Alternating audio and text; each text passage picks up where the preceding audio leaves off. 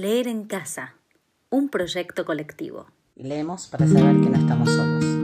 Leer en casa. Leer en casa. Leemos para saber que no estamos solos. Esto es leer en casa. Leer en casa. Leemos para saber que no estamos solos. Leer en casa. en casa. Leer en casa. Eve Ugart. Por María Merlino. Empiezo con este cuento que se llama Cómo vuelvo. Yo no soy muy suelta de lengua y no crea que lo que le cuento a usted lo puedo decir por ahí, y menos en mi pueblo.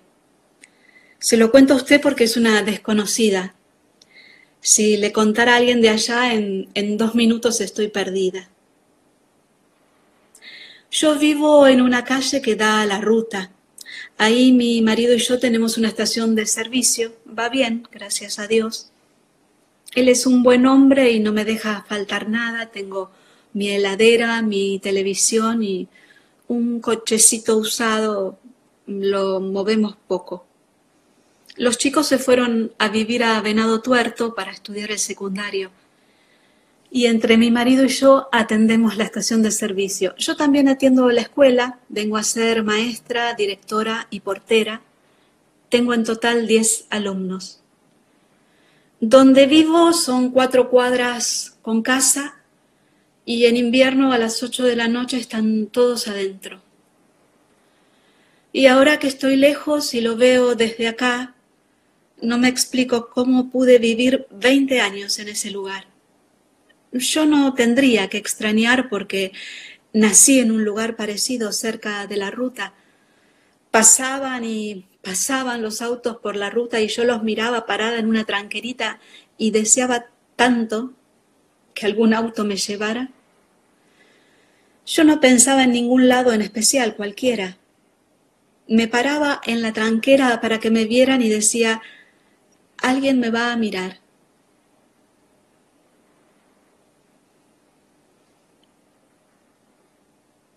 Los autos pasaban como una exhalación y yo tardé mucho en darme cuenta que nadie me miraba ni me iba a mirar.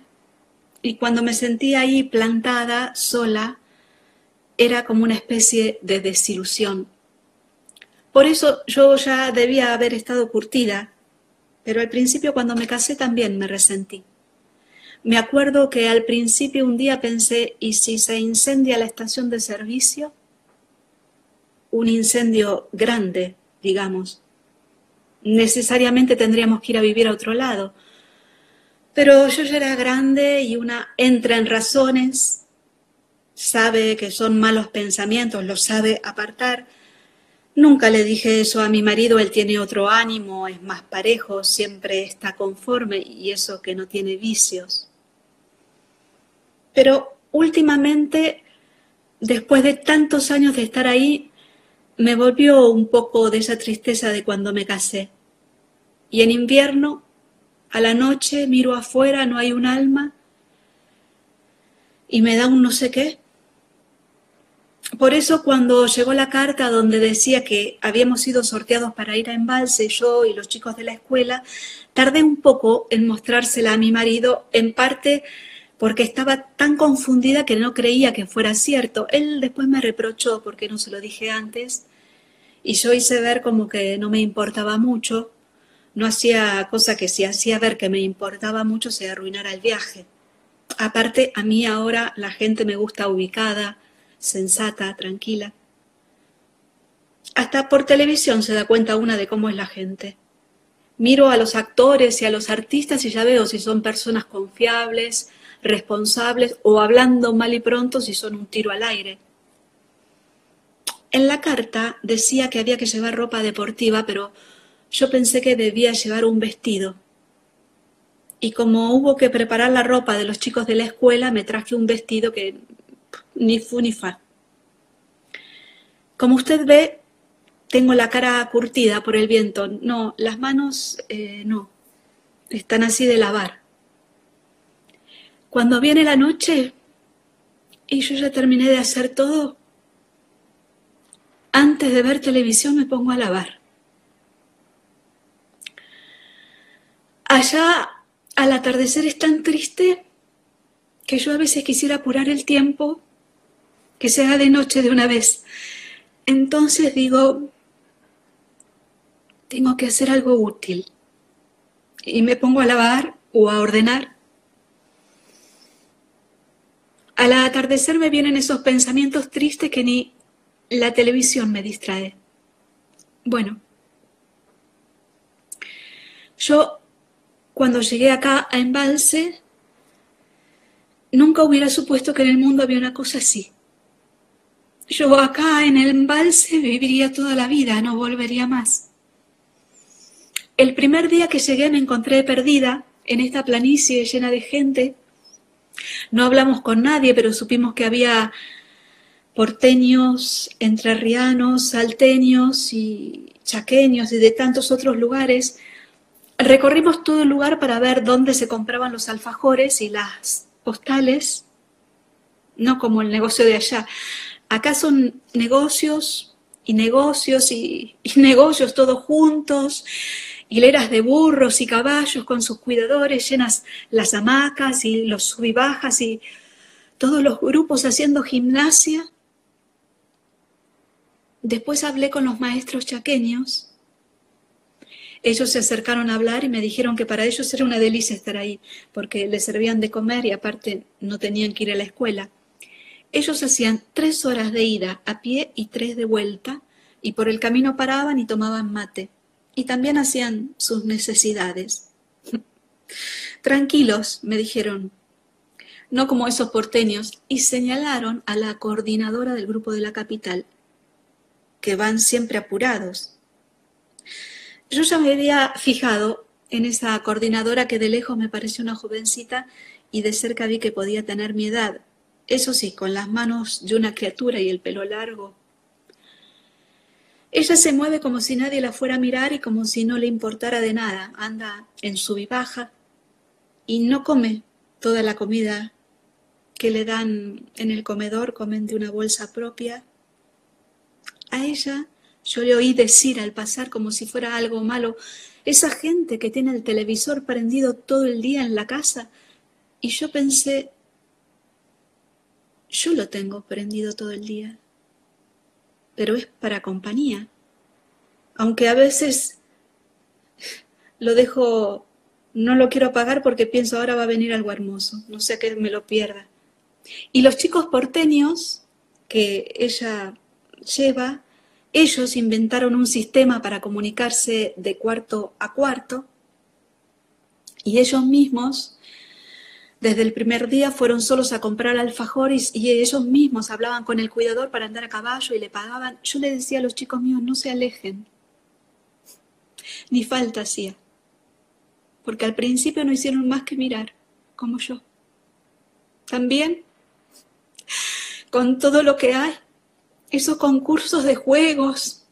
No sé si estuvo usted en la guitarreada esa que hubo al aire libre, lo que hicieron los maestros de Mendoza yo estaba tan contenta.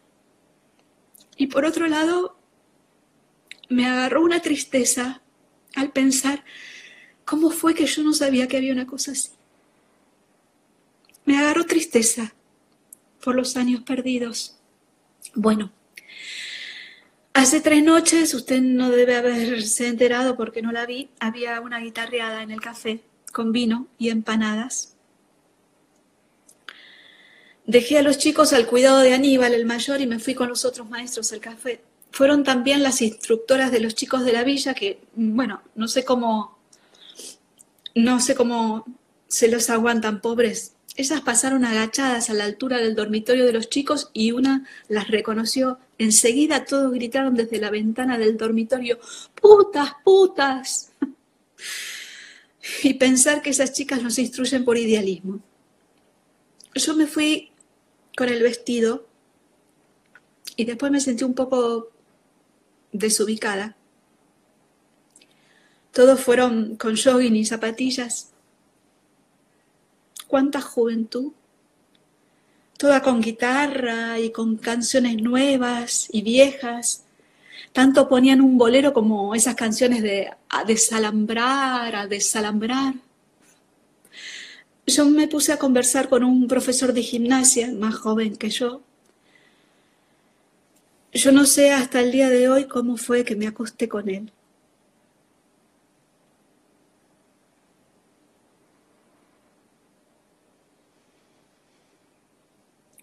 Yo nunca en 20 años de casada le fue infiel a mi marido, nunca conocí a otro hombre y yo quiero que me comprendan bien yo no soy ninguna descocada, ni tampoco una mujer desubicada.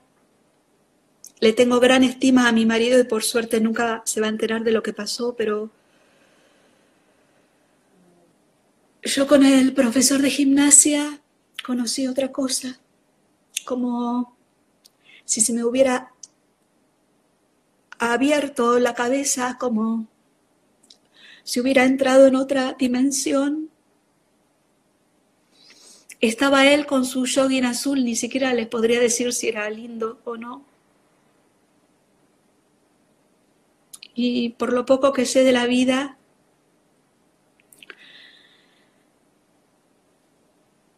sé que son una aventura y nada más. Él me dijo después que yo era una mujer interesante, cosa que no creí. Y siempre pensé que eso era una aventura y nada más. Entiéndanme, yo no me enamoré ni cabe enamorarse a mi edad. Y además, mirándolo fríamente a mi profesor de gimnasia, hasta podría ser que tuviera pinta de Aragán. Jamás me casaría con un hombre así. Después él me buscó y yo no quise saber nada de él. Ya tenía suficiente para pensar. ¿Saben en lo que yo pienso? En cómo vuelvo yo a mi pueblo. Estoy acá, hablo con los maestros salteños que me cuentan su pobre vida de allá, más pobre que la mía. Escucho el altavoz y pienso que si en este lugar hay un mundo, ¿cuánto habrá más allá, en otro lado? Y ahora que estamos por volver, no hago más que preguntarme, ¿cómo vuelvo yo a mi pueblo? ¿Cómo vuelvo?